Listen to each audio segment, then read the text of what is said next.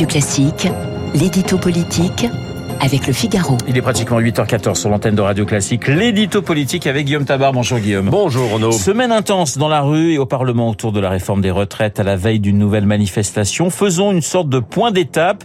Qu'est-ce qui a changé dans la mobilisation? Alors, du côté de la contestation, il y a deux faits marquants. Euh, le premier, c'est que la participation a décru et plus fortement qu'imaginé.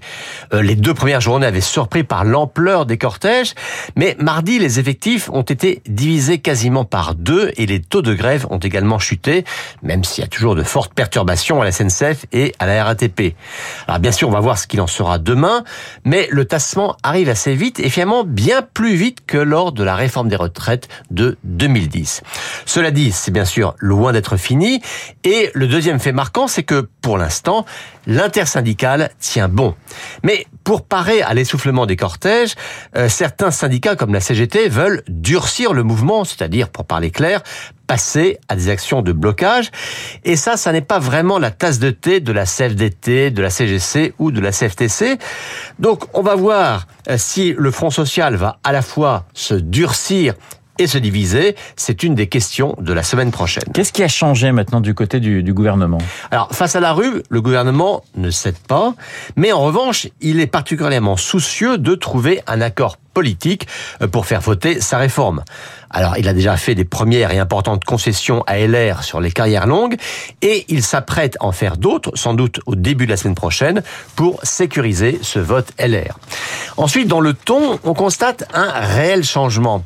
Euh, au début, Elisabeth Borne s'était contentée de dire que sa réforme était un projet de justice et de progrès. Euh, l'argument n'a pas pris du tout, il a même eu un effet boomerang.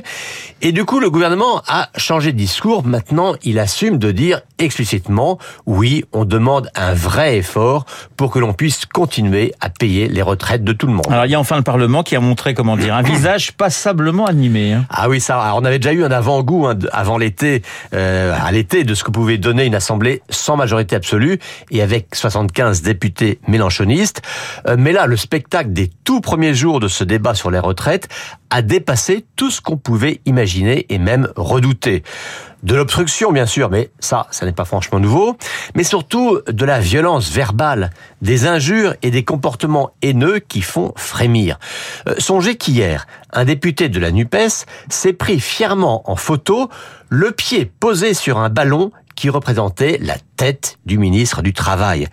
Alors cette stratégie de la bordélisation, pour parler comme Gérald Darmanin, est délibérée et le mot qu'on puisse dire, c'est qu'elle ne donne pas une image très glorieuse du Parlement, euh, surtout si cette ambiance électrique devait durer pendant toute la discussion du projet de loi. L'édito politique signé Guillaume Tabar, tout de suite mon invité.